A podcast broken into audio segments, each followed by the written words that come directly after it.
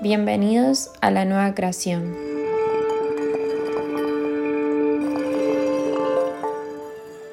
Reconocer el poder del amor que radica en ti es único y por momentos el más complejo de acceder y aceptar. Ponga las manos en el fuego porque no sé si lo conocemos.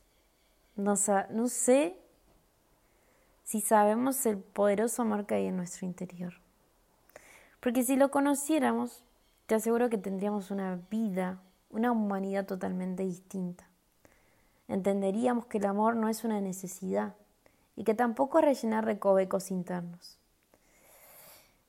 Y creo que para reconocerlo debemos vivir en nosotros, reconocernos como creadores. Y esto no se encuentra en el exterior, no es una persona, no es un trabajo, no es un proyecto. El exterior no existe. Solo así comprenderíamos lo que es vivir al compás del amor. El amor que se conoce acá en la tierra y que vive la, vamos a la humanidad. Es por medio de la misma distorsión interna que se basa en formatos de posesión, ataduras, manipulaciones y apegos. Esto, como verás, está lejos de ser amor. Vivimos en una sociedad que transforma el amor en una obsesión que lo único que quiere es que corramos, que nos apuremos para encontrar a quien amar y lastimosamente la gran mayoría lo hacemos porque la mente lo ejecuta muchas veces de manera no consciente por las memorias internas, generándonos que vivamos en el busca de, de algo, de alguien. Y solo seguimos encontrando el reflejo de lo no sanado y no integrado en nosotros mismos, ¿no? ¿Por qué te hablo desde acá? Porque transité muchísimas distorsiones de poder en la humanidad y me llevaron a conocer los más vastos, los las más miserias que se puede conocer de lo que significa el amor dentro de esta tierra. El tiempo me llevó al autoconocimiento y a cuestionar mi propia vida para encontrarme y a su vez transformarla. Me enfrenté al vacío, conocí el poder que habitaba en mí y cuando miré lo que había a mi alrededor solo observaba el amor y cada vez era más profundo esas sensaciones y me preguntaba por qué y solo sentía porque el amor es infinito, no tiene límites, es libertad. Acá comencé a conocer la inmensidad del amor y lo poco que sabemos de él por estar en casillados en un sistema desconectado.